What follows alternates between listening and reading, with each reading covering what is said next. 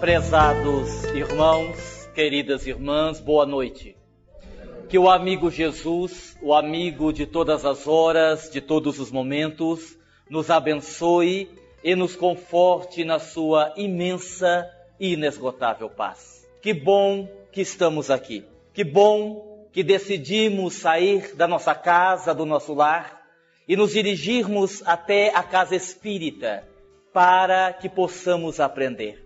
O Espiritismo é extraordinário no sentido que nos traz as informações preciosas para que possamos, na prática, alcançarmos a paz e a felicidade que nós tanto almejamos. Naturalmente que sabemos que apenas o conhecimento não será suficiente.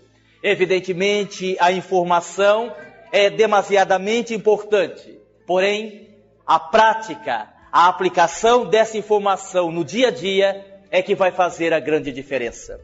Eu me lembro, inclusive, de um homem que era muito rico, um homem excêntrico, dessas pessoas que, como tem muito dinheiro, acabam, dessas pessoas ricas que, porque tem muito dinheiro, acabam sendo excêntricas e cometem os mais variados exageros. Este homem um dia deu uma festa e convidou várias pessoas, centenas de pessoas. E no meio da festa, aquele homem rico, excêntrico, fez um desafio. Ele reuniu a multidão de convidados e mostrou uma de suas piscinas com 20 crocodilos dentro. E disse aos convidados: Nesta festa eu quero fazer um desafio. Aquele que tiver coragem de pular na piscina com os 20 crocodilos e nadar até o outro lado, eu darei uma de minhas mansões.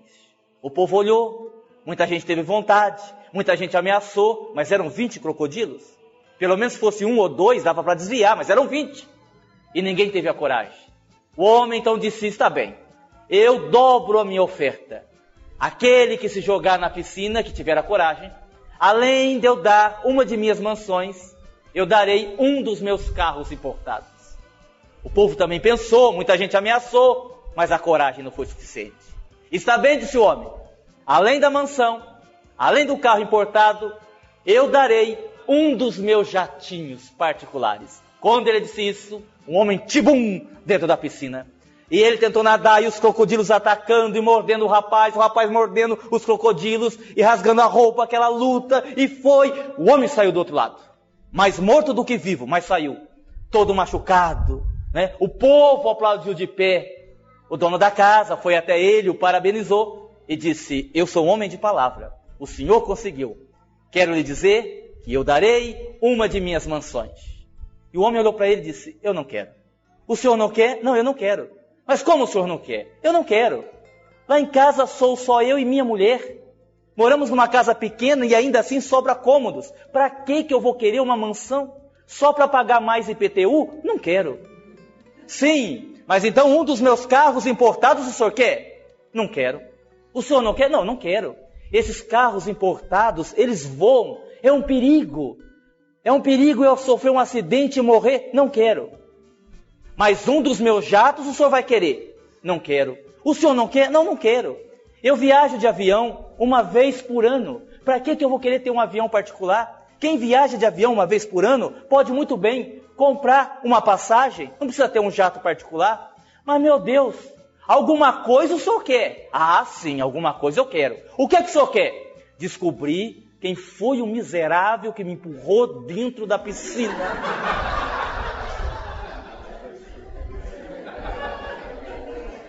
O Espiritismo na nossa vida é assim. Nós não podemos esquecer dessa realidade. Digamos que o Espiritismo, através do conhecimento que nos proporciona, nos dá um empurrãozinho. Mas lutar contra os crocodilos da nossa vida cabe a nós, não cabe ao Espiritismo. Não é? Muito bem, vamos à palestra. No Evangelho de Mateus, no capítulo 24, entre os versículos 12 e 14, nós encontraremos os seguintes dizeres de Jesus: E por se multiplicar a iniquidade, o amor de quase todos esfriará. Então, o evangelho do reino será pregado em todo o mundo, em testemunho a todas as nações. Então virá o fim. Os espíritos José Lázaro e Klaus pegaram o último trecho do ensino de Jesus e deram como título ao livro Então virá o fim. Uma obra que fala basicamente do suposto fim do mundo. Um livro que fala basicamente da transição planetária. E é interessante porque nós espíritas não acreditamos no fim do mundo como sendo a extinção da raça humana.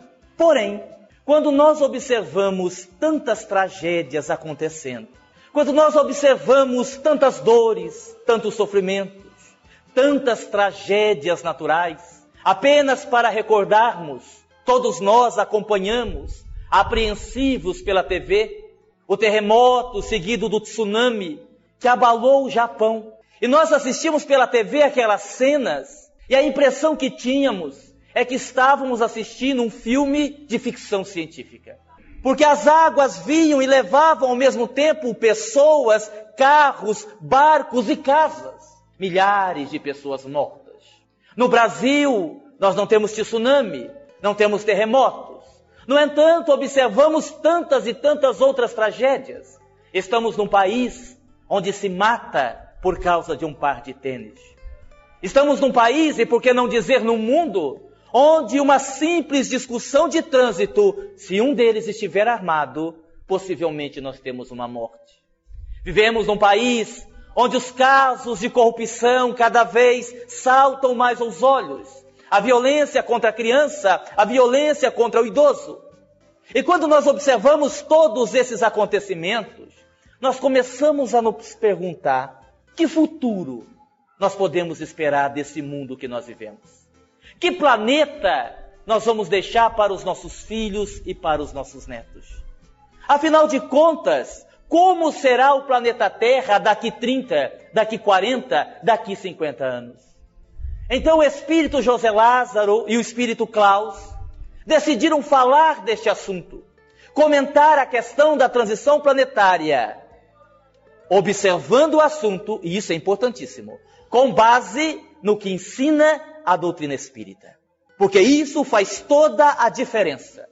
Qualquer assunto analisado sob a ótica da doutrina espírita tem um colorido especial. Porque a doutrina espírita, o espiritismo, nos traz uma visão realista da vida. O espiritismo nos traz uma visão que corresponde à nossa inteligência. Nos apresenta uma realidade não fantasiosa, mas uma realidade que não só o nosso coração, mas também a nossa inteligência pode acreditar. Por exemplo, quando falamos sobre obsessão, já notaram como as pessoas que não têm muito conhecimento sobre o que é obsessão se manifestam quando vão dizer que estão sofrendo um processo obsessivo? Elas dizem assim, fazem aquela cara de cachorro que caiu da mudança e dizem assim: é, eu estou sofrendo uma perseguição espiritual. Sabe aquela voz melosa? E quando a pessoa diz isso, ela está querendo dizer assim: olha, eu sou a vítima e o obsessor é o grande vilão da história. Não é assim? Exatamente assim. No entanto, quando a doutrina espírita nos esclarece sobre a obsessão, nós entendemos que não é bem assim. Por exemplo, imagine que você more num bairro muito pobre de Mojimirim. E lá você tem uma dificuldade muito grande, uma dificuldade financeira. Você deve na farmácia, você deve na mercearia, você deve no açougue. E de repente, você ganha na loteria. Melhora de vida. Deixa aquele bairro, bairro pobre e aluga ou compra uma casa num bairro chique de Mojimirim. E deixa a sua vida antiga para trás, inclusive as dívidas. O que é que vai acontecer em pouco tempo? com os credores. Eles vão fazer o quê? Vão bater na porta da sua casa. Por quê? Porque você deve, com todo respeito, se um obsessor se dá o trabalho de lhe perseguir, é porque também alguma coisa você deve. Se um obsessor se dá o trabalho de ficar anos, talvez décadas, lhe acompanhando, é porque também boa coisa você não é. Concordam comigo? Sim, ele deve ter uma razão. O que é que isso significa? O que é que nós entendemos dessa realidade? Que quando nós falamos em obsessão, não estamos falando propriamente de um algoz e de uma vítima. Talvez de uma vítima no presente momento, mas que também, em dado momento, já foi algoz. Porque todos nós temos as nossas questões pendentes para resolver. Eu me lembro que outro dia se comunicou na nossa sessão mediúnica um espírito que estava perseguindo uma trabalhadora da casa. E a mim coube a incumbência de doutriná-lo. E antes que eu começasse a doutrinação, o diálogo, o espírito foi logo dizendo: Olha, nem adianta começar. E apontou para a mulher: Eu estou perseguindo essa miserável mesmo e vou levá-la à miséria. Ela vai pagar ceitil por ceitil o que ela fez comigo, essa miserável. E nem adianta vir com esse negócio de perdão, que tem que perdoar, porque eu não perdoo. Ela vai pagar o que ela me deve. Eu olhei para o espírito e disse assim: Mas meu irmão, quem foi que disse que eu vou pedir para você perdoar? Aliás, ao contrário, eu acho que se você está se vingando porque ela lhe fez alguma coisa, acho que você está muito certo, eu lhe dou o maior apoio. A trabalhadora me olhou e disse: Aguinaldo, é para me ajudar, viu? Eu disse: Não, calma, minha irmã, fica tranquila, eu chego lá, fica tranquila. O obsessor me olhou e disse: É mesmo? Eu disse: Claro, eu acho que você está coberto de razão. Quem deve tem que pagar até o último ceitil. E se duvidar, eu até lhe dou uma ajuda. A trabalhadora disse: Aguinaldo, pelo amor de Deus, fica quieta, minha irmã, calma aí. Aí o obsessor sorriu e disse: Ah, assim dá gosto a gente vir num centro espírita. Porque a gente vai nesses centros espíritas por aí, ninguém vê o nosso lado. Ninguém vê que nós também temos razão. O senhor não, o senhor está dando a força para a gente. Eu digo, não, eu dou força mesmo, acho que vocês têm razão. Só que tem um detalhe. Eu só queria saber se o senhor vai demorar. Mas por que, o senhor quer saber isso? Não, porque tem uns amigos seus aí fora que estão pedindo para entrar para lhe ver. E eu disse que o senhor está ocupado. Mas assim que o senhor terminar, eu os deixo entrar. E eles, amigos meus? Eu disse, é. Parece que um só matou, outro só estuprou, outro só roubou. É uma meia dúzia. E o senhor vai deixar eles entrar? Eu digo, ora, quem deve tem que pagar até o último ceitil, não é, meu irmão? Meus irmãos, foi a doutrinação mais rápida que eu fiz, nunca mais vi o espírito. Libertei a mulher. Por quê? Porque ele se deu conta que também ele era devedor. Essa é a visão da doutrina espírita. Quando nós pegamos o livro dos Espíritos, aquelas explicações que os Espíritos dão a Kardec são fantásticas. Agora, nós também precisamos aprender a interpretar. Outro dia uma senhora me disse assim, Agnaldo, eu não acredito nesse negócio de trabalho feito, de macumba. Eu acho que esse negócio não pega. Eu sei, minha irmã, depende, né? Tem gente que tem uma vida tão torta que ela já é macumbada de nascença. Ela nem precisa de macumba. Ela disse: Não, não, não. Eu me refiro às pessoas que fazem trabalho para a gente. Eu não acredito, porque está lá no livro dos Espíritos que macumba não pega. Disse: É mesmo? Está. Eu disse: Onde está? Ela disse, ora, na questão 551. O senhor já leu? Já li. Pois é. Lá Kardec pergunta assim: uma pessoa má, com a ajuda de um espírito mau, podem juntos fazerem mal a uma outra pessoa? Resposta: não. Deus não permitiria. Disse, muito bem, minha irmã. A senhora leu as outras questões para frente? Ela disse, não. Disse, pois é, está aí o problema. A gente tem que ler o todo. Porque na questão 557, os espíritos dizem assim a Kardec: Deus não permitiria uma maldição injusta. Essa última palavra acaba com a gente. Se ele tivesse parado na maldição, estava tudo certo. Mas ele diz assim: Deus não permitiria uma maldição injusta. Quer dizer que quando ela é justa, pode acontecer. E quando ela é justa? Quando nós baixamos o nosso padrão vibratório, quando somos invigilantes, quando entramos naquela faixa vibratória rasteira, que aí os espíritos podem nos atingir. Deu para entender? Então a doutrina espírita é extraordinária por causa disso. Outro dia ainda um rapaz comentava comigo assim: Olha, Aguinaldo, eu não gosto de ajudar essas pessoas carentes, porque lá na nossa casa nós temos um trabalho social onde nós atendemos pessoas carentes. Ele diz: Eu não gosto de ajudar essas pessoas carentes. Porque pode notar, quanto mais pobre é a pessoa, mais filho tem. A pessoa é miserável, tem oito filhos. É mais miserável ainda, dobra. E assim vai tendo filho. Olha, por que, que esse pessoal não para de ter filhos? E aí o espírito amigo explicou assim: Olha, meu filho, o problema não são os pobres tendo muito filho. O problema são os ricos que não querem ter filho. Porque geralmente a classe média alta A mulher não quer engravidar porque precisa viajar, passear com o marido, não pode estragar o corpo. E do lado de lá tem um monte de espírito querendo reencarnar. Então os benfeitores não têm opção e dizem assim: olha, vai tudo lá para a favela mesmo, depois a gente vê o que, que faz e manda para lá. Porque lá não tem televisão, o pessoal não tem o que fazer, não tem dinheiro para ir em shopping. É verdade. A gente fala no tom de brincadeira, mas é verdade, é assim que está acontecendo. Então, voltando ao tema, e agora sim iniciando o tema de verdade, a doutrina espírita, ela é espetacular por causa disso. E quando os espíritos decidiram fazer esta análise, com base no que diz a doutrina, nós ficamos muito felizes. Porque a doutrina nos passa uma imagem real, coerente, de bom senso. Porque nós temos visto hoje em dia muitos comentários a respeito da questão do fim do mundo, a questão da transição planetária e alguns comentários, diga-se de passagem, infelizes, desprovidos de bom senso.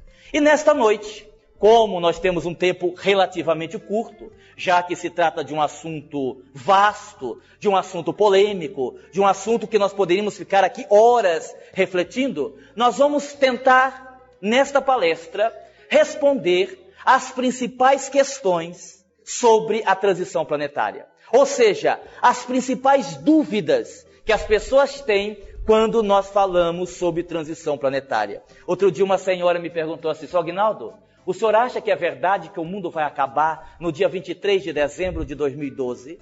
E senhora, minha irmã, sinceramente não sei, mas por quê? Isso porque eu não me casei ainda.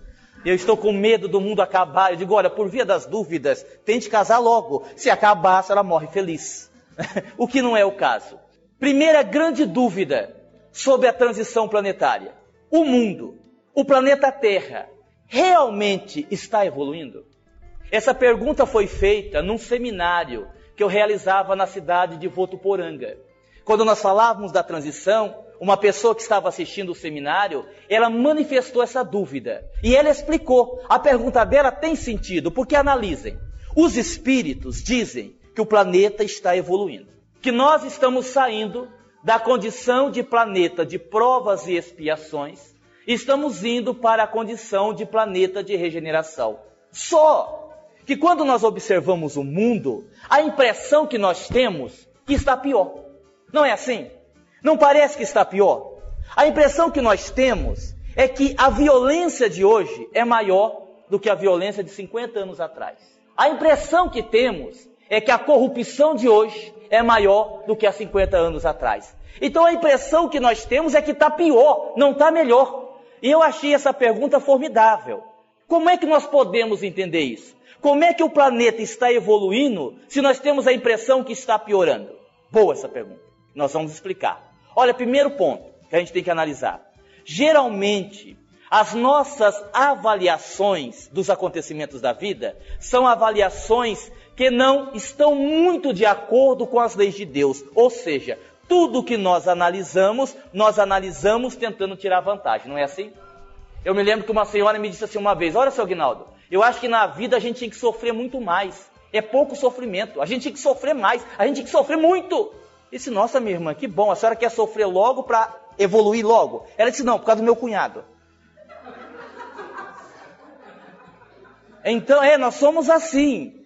Nós somos assim. Querem ver como é verdade? Como a nossa avaliação, ela muitas vezes não é justa? Vamos imaginar uma cena. Imagine essa cena e sejam honestos comigo. O seu filho, de 5 anos, está brincando na calçada da sua casa. Vem um jovem com um carro, alcoolizado, perde o controle, sobe na calçada e mata o seu filho de 5 anos. Se você tivesse o poder de decidir o que vai acontecer com esse jovem e pudesse escolher entre prisão perpétua, pena de morte ou perdão, o que é que você escolheria para ele? Sejam honestos. Só escolheria o perdão? Parabéns. Quem escolheria o perdão, erga a mão. Olha, olha, olha, não sei. Porque é diferente quando nós raciocinamos a situação que não é conosco. Não estou dizendo que vocês que disseram que perdoem que estão mentindo. Não estou dizendo isso. Mas eu creio que a maioria optaria por prisão perpétua. Concordam comigo? Sim. E uma grande parte pela pena de morte e uma minoria pelo perdão. Ora, matou seu filho, cinco anos, tem que morrer. Um sujeito desse tem que ficar na cadeia. Muito bem. Agora eu mudo a pergunta. E se por acaso o moço que dirigia o carro é que é seu filho? Você manteria a condenação ou mudaria de ideia? Hã? Parece que eu estou vendo a mãe dizer assim: meu filho não bebe. O bafômetro está quebrado, só pode.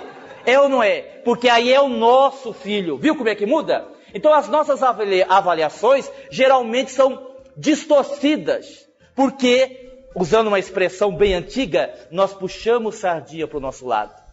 E nos esquecemos que na vida existe algo chamado justiça divina, onde tudo está no seu devido lugar, não existe nada fora de lugar. Daí nós damos a primeira explicação. Agnaldo, por que que parece que está pior? Porque não é que está pior, é que hoje nós temos os meios de comunicação que nós não tínhamos há 50 anos atrás. Votuporanga está a mais ou menos 600 quilômetros de Mojimirim. Quanto tempo vocês acham que uma notícia demorava para chegar em Votuporanga, vinda de Mojimirim, há 50 anos atrás? Talvez uma semana. Hoje, você acompanha um terremoto pela internet, ao vivo, do outro lado do mundo, não é? Ou seja, a informação chega mais rápido. Hoje nós temos a televisão de tela plana. Eu me lembro na minha época, e olha que eu ainda sou jovem. Eram aquelas televisões horrorosas, branco e preto, que a gente colocava aquela tela para enganar. Lembra dessa tela? É, para fazer de conta que era colorida, não era assim? tinha um trambolho em cima da televisão, chamava UHF. E você girava aquele negócio, a televisão era de válvula, não podia esquentar, não era assim, esquentava, não pegava mais, era desse jeito. Hoje não. Hoje nós temos a internet, os Facebooks da vida, a informação, você tem ela na hora. Então hoje nós temos mais informação, mas a violência é a mesma. Pedofilia, hoje tem se falado tanto em pedofilia, nós sempre tivemos pedofilia. É que antigamente nós não tínhamos os direitos humanos e as pessoas tinham medo de falar. Ah, Agnaldo, mas a minha época não tinha tanta corrupção, tinha exatamente igual. É que hoje a denúncia está acontecendo. Hoje está melhor porque nós estamos conhecendo quem são os corruptos para não votar mais neles. Mas sempre existiu. Tem se falado hoje tanto em bullying. Não está em moda hoje o bullying? Na minha época eu sofri bullying. Eu sofri bullying. Como eu queria sofrer bullying hoje. Porque eu era muito magro, o pessoal dizia, lá vai a vara de pescar. Ah, que saudade desse bullying. Pena que hoje não dá mais. Então, essa é a primeira explicação. O mundo está pior? Não, não está, está melhor. Só parece. E ele só não está melhor pelo que explica a questão 932 do Livro dos Espíritos. Quando Kardec pergunta assim: por que no mundo nós temos a impressão que os maus se sobrepõem aos bons? E eles respondem: por causa da timidez dos bons. Os maus são ousados, os bons são tímidos. Quando quiserem, prevalecerão. Pergunta 932 do Livro dos Espíritos. Essa é a primeira explicação, mas também tem outra explicação. Nós temos hoje no nosso planeta Terra, e isso se intensificou a partir do ano 2000, espíritos mais evoluídos do que esta geração, que estão reencarnando para contribuir com Cristo na construção de um mundo melhor. Inclusive, espíritos vindos de outros planetas. De outros planetas. Temos relatos de espíritos que estão reencarnando na Terra, vindos de outros planetas. Nós vamos explicar depois por que, que eles estão vindo ajudar. No entanto, nós também temos uma grande quantidade de espíritos que estão reencarnando porque têm a última chance antes do degredo. Não sei se vocês sabem, há muitos espíritos que já não mais reencarnarão na Terra. No livro, José Lázaro fala de uma prisão dimensional que existe acima da floresta amazônica, onde alguns espíritos já estão ali permanecendo presos e preparados para a grande viagem, ou para o expurgo, ou para o degredo, como queiram. Então, muitos de nós, nessa encarnação, estamos tendo a última possibilidade. E muitos desses espíritos que estão reencarnando, porque se o planeta vai melhorar, não tem que começar do planeta, tem que começar das regiões inferiores, onde estão muitos desses espíritos. Esses espíritos estão reencarnando. E muitos deles não aproveitam ou não estão aproveitando a oportunidade que estão tendo. E aí então nós vemos tantos crimes, tanta violência e tudo mais. Mas o planeta Terra está evoluindo. Não há a menor dúvida em relação a isso. E a terceira explicação, são três explicações para a primeira pergunta. Nós temos a proximidade do planeta intruso, ou planeta X, ou, na linguagem de Chico Xavier, planeta chupão. Já ouviram falar? Quem deu esse apelido para o planeta foi Chico Xavier. E eu sempre achei estranho por que, que Chico tinha chamado esse planeta de planeta chupão. Apelido mais bobo, mas aí eu entendi. Porque um dia eu disse assim ao espírito Klaus que trabalha comigo, eu disse, meu irmão, quando esse planeta passar, porque eu não sei se vocês sabem, este planeta, ele é um planeta primitivo, já existem espíritos vivendo nele, ele é bem maior que a Terra, e é o planeta que irá receber os espíritos que serão degradados da Terra com a transição planetária. Aí eu perguntei assim ao benfeitor espiritual, mas escuta, a gente é brasileiro. Na hora da gente ir para esse planeta, não dá para dar um jeitinho, a gente se esconder, ah, sei lá, dizer que é parente de Dr. Bezerra, eu não sei, inventar alguma coisa, né? Esse meu filho não tem como. Porque esta separação do joio e do trigo, lembram? Da colocação de Jesus, da separação do joio do trigo, não vai ser uma escolha, é uma questão de peso vibratório. Este planeta, ele vibra num padrão pesado, porque é um planeta ainda primitivo. Todo espírito que estiver reencarnado na Terra, que a sua vibração for compatível com o planeta, será atraído. Exatamente, como se fosse um imã, exatamente. Aí eu entendi a colocação de Chico. Por isso que ele falou planeta chupão, porque ó, vai chupar mesmo. Entenderam como é que é?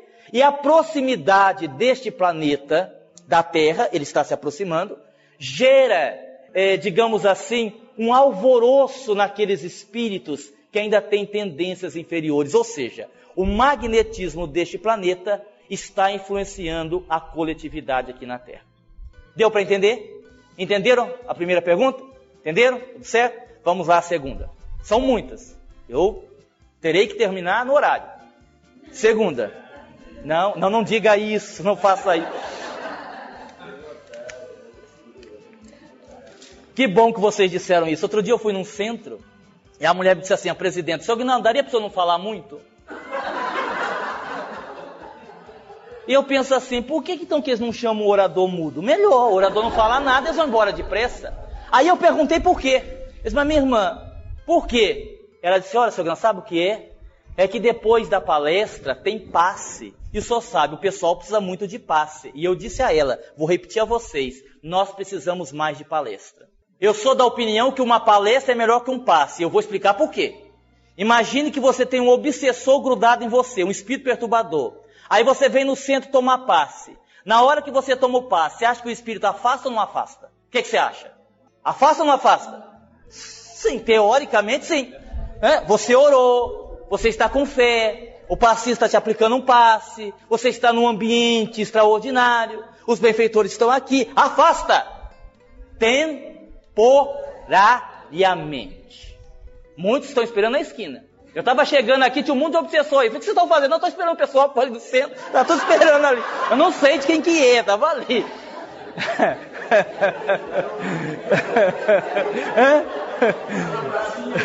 Eu não sei de quem que é, não tem nada a ver com isso.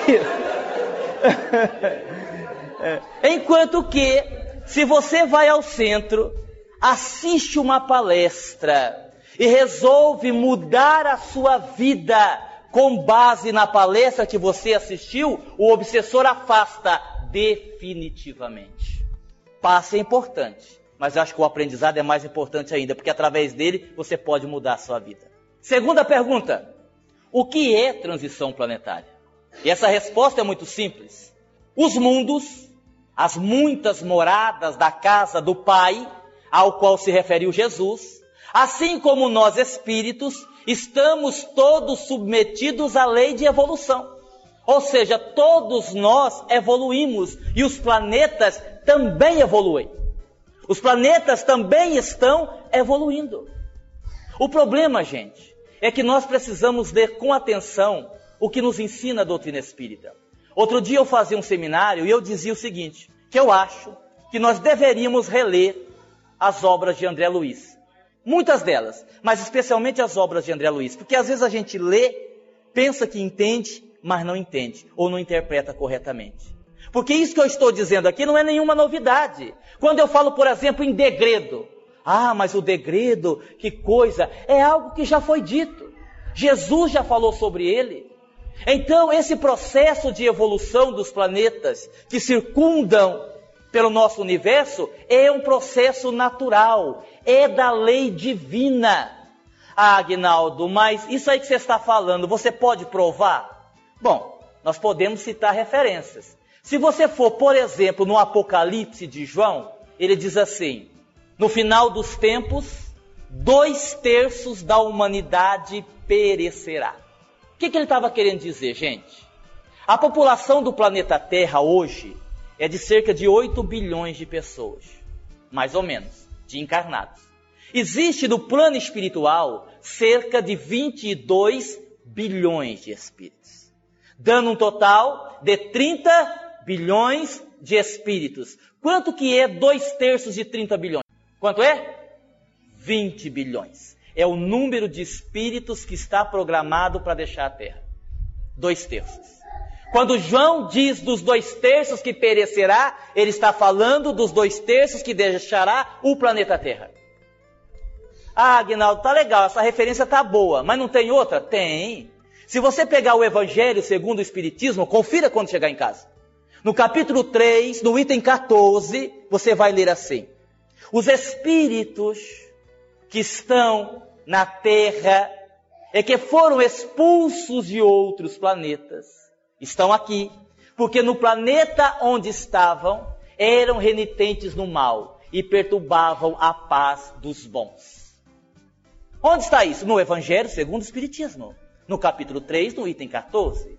Ah, Agnaldo, eu ainda não acredito. Não tem problema. Se você for lá na pergunta 174, Livro dos Espíritos, Kardec indaga: é uma necessidade para o espírito voltar a encarnar na Terra? Eles dizem não. Mas se ele não melhorar, poderá reencarnar no mundo que não vale mais do que a terra e ainda poderá reencarnar no mundo pior do que a terra. Ora, em que condições o espírito reencarna no mundo pior? Em degredo, no exílio planetário, está lá.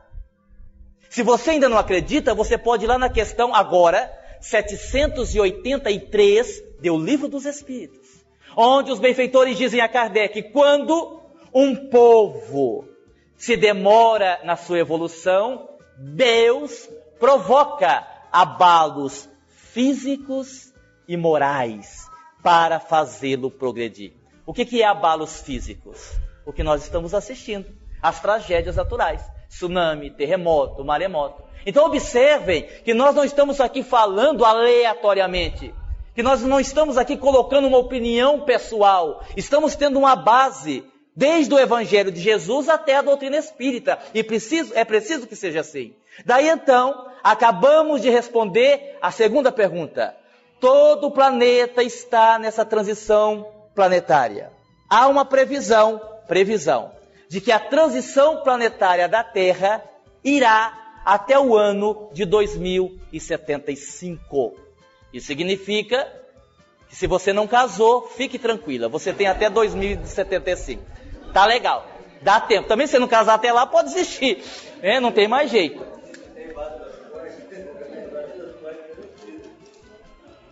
Pessoal, até aqui todo mundo entendeu? Entendeu? Muito bem. Uma terceira pergunta que sempre me fazem. Pessoas perguntam assim, Agnaldo, então existe o degredo? Existe. Espíritos vão ser degradados da terra, sim. E vão ir para um mundo pior, sim, vão ir para um mundo pior. E eu sempre costumo brincar assim: olha, as mulheres têm que se preocupar mais com o degredo do que os homens. É, vou explicar. Porque esse mundo é um mundo primitivo. Os seres de lá habitam as cavernas. Olha, não tem batom, não tem tinta para o cabelo, não tem botox. Lá o homem para conquistar dá uma porretada na cabeça arrastando pelos cabelos. Então, veja lá. E aí a pessoa perguntou assim: veja que pergunta inteligente. A pessoa disse: Agnaldo, nós aprendemos na doutrina que o espírito, em termos de evolução, ele pode avançar ou estacionar. O espírito nunca regride. Então você que é casado e diz assim para o marido: meu bem, você não era assim. Era assim. Você que não viu direito quando foi comprar.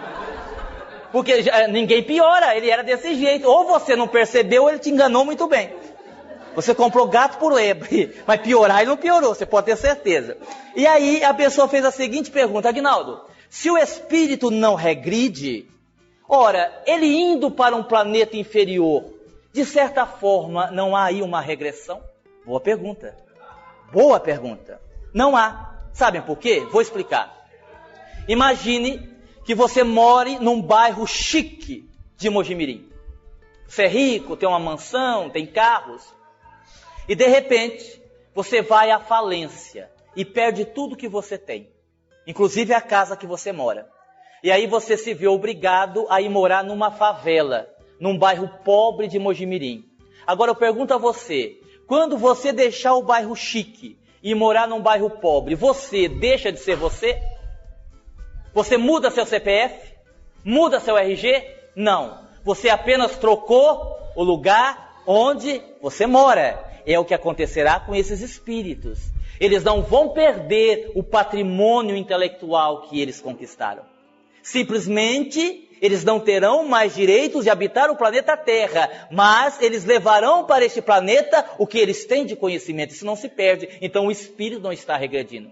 Foi o que aconteceu com os exilados de Capela. Já leram sobre Capela? Já lemos, né? Inclusive, eu não sei se vocês sabem, mas a lenda de Adão e Eva nasceu justamente da saudade que os capelinos tinham de Capela. Porque quando eles vieram para a Terra, o planeta deles era mais evoluído. Então a sensação que eles tiveram é que eles haviam sido expulsos do paraíso. Haviam comido fruto proibido. Ou seja, daí nasceu a lenda de Adão e Eva, que tem um fundo verdadeiro, que é real. A queda do anjo, é, de certa forma, é real. Então esses espíritos trocarão de moradia, mas eles continuam conservando o seu patrimônio intelectual. E também não estão sendo expulsos por um castigo de Deus. É o aluno que não se aplica na sala de aula e é repetente. E Jesus também não os abandonará, na hipótese que a gente vai ficar. Vejam que agora eu usei, Jesus não os abandonará, né? É, a gente pensa que acha que vai, não sei, quem sabe? Eu creio que sim, vamos orar para isso acontecer. Tanto é que o Cristo, o Cristo disse: Nenhuma de minhas ovelhas se perderá. Mas cedo ou mais tarde, esses espíritos vão retornar. O espírito, ele nunca será pior nessa do que ele foi na outra.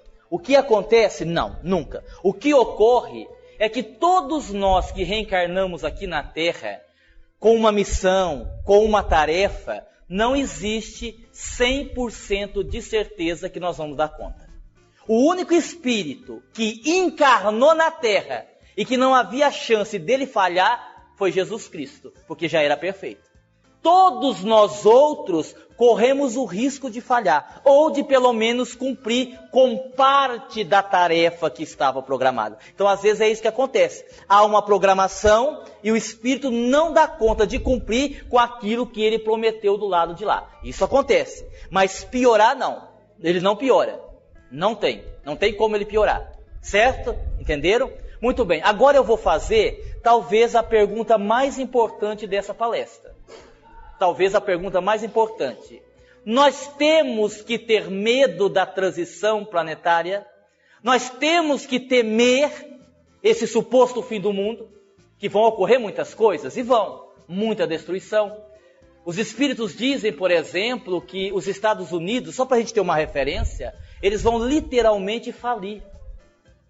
E muitos americanos e também pessoas pertencentes a outras nações irão recorrer ao Brasil, Porque o Brasil, como é um país jovem, ele tem poucos karmas coletivos. Então, quando nós falamos das grandes tragédias, o Brasil é um dos países que menos vai sofrer com isso. Daí porque nós aprendemos que ele é coração do mundo, pátria do Evangelho.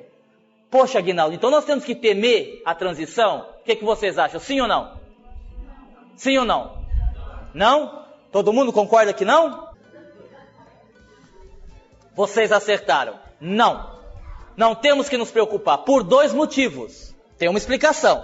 Por dois motivos. Primeiro, Jesus continua sendo o governador espiritual do planeta Terra.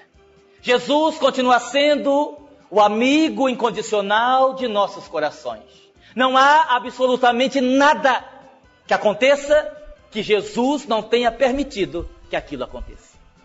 Jesus é uma figura tão extraordinária que se nós formos lá em Marcos, capítulo 5, entre os versículos 1 e 20, nós vamos encontrar a passagem onde Jesus vai a Gadara para curar um gadareno. Lembram dessa passagem? É interessantíssima porque o homem estava num processo de obsessão tão profundo que ele vivia, ele morava num cemitério. E quando Jesus chega, como eram vários espíritos que estavam obsediando, eles dizem assim a Jesus: somos legião. E sabe o que é interessante nessa passagem? Duas coisas. Quando Jesus chega, o obsediado está ali, eles dizem assim a Jesus: Cristo, Filho de Deus, que temos nós contigo. Vocês já pararam para pensar na importância dessa pergunta? Olha, Agnaldo, por que, que essa pergunta é importante? Simples. Porque Jesus chegou e Jesus não disse quem era. Jesus não se identificou e eles chamaram Jesus pelo nome.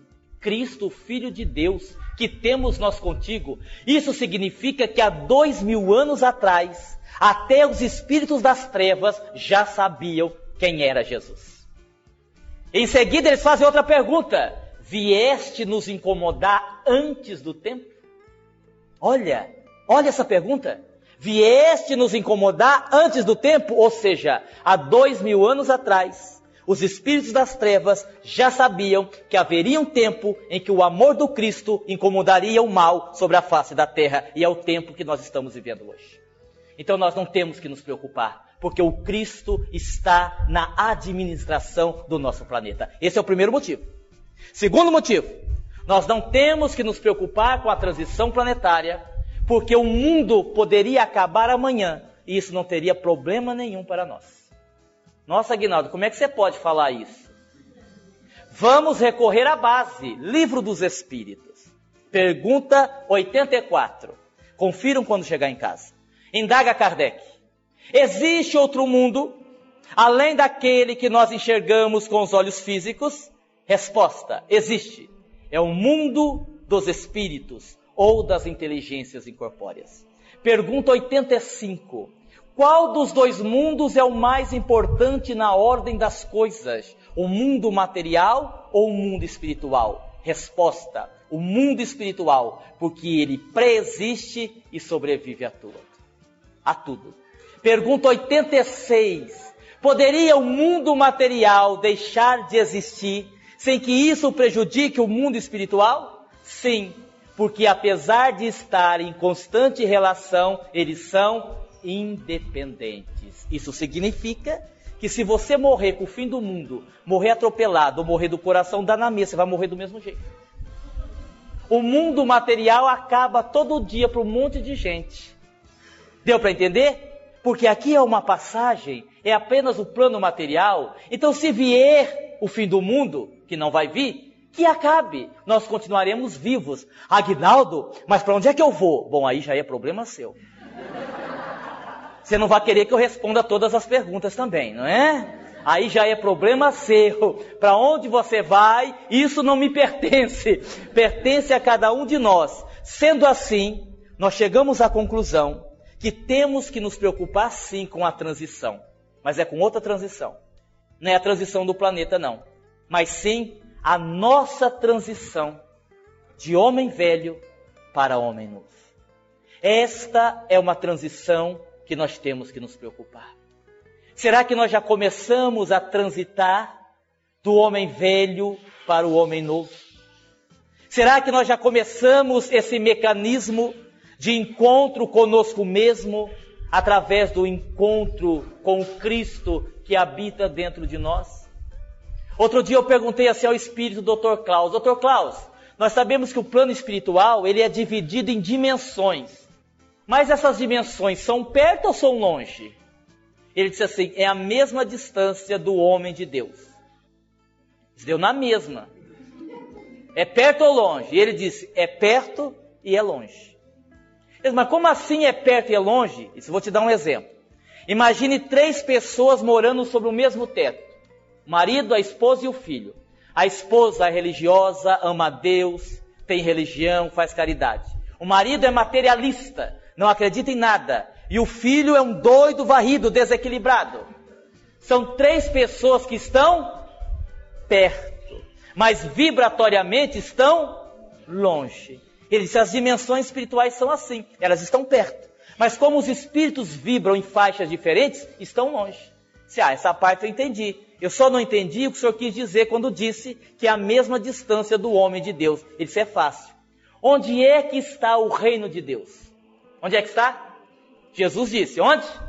O reino de Deus está dentro de nós. É perto ou longe? É perto. É pertíssimo. Mas como nós não temos coragem de fazer a viagem interior, o que é perto fica longe. É perto e longe ao mesmo tempo. Deu para entender? Então, a nossa proposta é nos encontrarmos com Cristo, para que possamos ter paz e felicidade. Vou fazer duas observações, eu tenho cinco minutos. A primeira observação é ressaltar, porque ficamos curiosos, não ficamos? Como é que é esse negócio do degredo? É verdade que tem espírito que está na lua esperando o degredo? É verdade. É verdade que tem espíritos de outros mundos ajudando Jesus? É verdade. Aí outro dia a pessoa me perguntou, Agnaldo, por que que espíritos de outros mundos viriam ajudar a Terra? Primeiro, gratidão. Muitos desses espíritos sabem quem são? Os capelinos que foram degradados para a Terra, que evoluíram, que voltaram para a capela e têm uma grande gratidão pelo planeta Terra, estão vindo ajudar. E por preocupação também, porque se a casa do seu vizinho pega fogo, você vai ficar preocupado, não vai? Pois é. Se o homem não dá conta aqui da Terra, isso pode afetar outros mundos que estão na nossa galáxia. Então eles estão colaborando com Jesus. Outras informações você vai encontrar nesse livro. E nós estamos fazendo o lançamento hoje. Nós temos ali vários DVDs de palestras, né? E nós estamos fazendo o lançamento. Olha, peguei esse DVD faz uma hora, porque quem tem feito a filmagem é o nosso irmão Sérgio, que está aqui presente. E nós estamos lançando esse DVD, Encontro com o Cristo. Esta palestra se baseia naquela passagem em que Jesus caminha sobre as águas para se encontrar com seus apóstolos. E Pedro também caminha sobre as águas para encontrar com Jesus. E com base nesta passagem, nós desenvolvemos o assunto Encontro com Cristo. E esses DVDs, há um detalhe muito importante. Você pode assisti-lo na TV, como ouvi-lo no rádio do carro, porque junto com o DVD vem um CD. Da mesma palestra, você tem as duas opções. Você assiste pela TV ou ouve pelo rádio. Certo? Está feita a propaganda. E nós fazemos a propaganda com muita tranquilidade porque nós estamos divulgando a doutrina espírita. Outro dia eu disse assim: nós vamos fazer uma palestra com base nesse livro. A mulher disse: ah, então não é com base em Kardec? Ora. Toda palestra que nós fazemos, todos os livros que são escritos, os livros espíritas, é com base na base Kardec sempre Kardec. Então é com base em Kardec e nós aqui estamos divulgando o trabalho que nós fazemos e, evidentemente, a nossa abençoada doutrina espírita. Para encerrar, eu não gostaria de encerrar falando da transição planetária. Eu gostaria de focar nesses últimos minutos a questão que foi falada aqui da necessidade de transitarmos do homem velho para o homem novo. Para nós deixarmos uma mensagem positiva eu me recordo aqui de uma história muito bonita, uma história verídica, que eu creio que retrata como nós deveremos caminhar, em que direção para nos encontrar com Jesus. É a história de um monge que vivia numa pequena cidade medieval da Europa. Ele vivia no mosteiro e aquele monge chamado Boaventura era considerado um homem santo, porque a vida dele era fazer o bem. Para vocês terem uma ideia, ele se levantava de madrugada e a partir das sete horas da manhã ele punha um banquinho na frente do mosteiro, formava-se uma fila de dezenas e centenas de pessoas e ele atendia a todas. Para algumas, a caridade material, o abraço, o aperto de mão, um conselho. Para outros, a caridade material, a cesta básica, a comida tão necessária. E ali ele passava os dias atendendo os sofredores. Mas aquele monge tinha um sonho. Ninguém sabia, mas ele tinha um sonho. O seu sonho era se encontrar com Jesus. Ele sonhava que um dia Jesus pudesse aparecer para ele, puxar um banquinho, se sentar na sua frente, ele puxar outro banquinho, sentar-se na frente de Jesus e ali conversarem sobre o reino dos céus. Era o sonho que ele tinha. Um belo dia ele acordou, abriu os olhos e lá estava Jesus sentado num banquinho. Ele se emocionou, as lágrimas vieram. Ele puxou outro banco, sentou na frente de Jesus, mas quando ele ia começar a conversar, ele ouviu um barulho do lado de fora. Ele olhou pela janela, era o povo que estava esperando a sua ajuda. Já era sete horas, ele nunca havia se atrasado. Então ele olhou para Jesus, olhou para o povo aflito, olhou para Jesus de novo, olhou para o povo aflito. Voltou a olhar para Jesus e disse: Ah, mestre, o meu sonho é falar com o Senhor, mas eu não posso deixar as pessoas aflitas esperando pela minha ajuda. O Senhor vai me perdoar, eu vou atender as pessoas.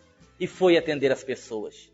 Naquele dia, ele atendeu a todas, mas o seu coração estava sangrando ele havia perdido a única oportunidade da sua vida de conversar com Jesus.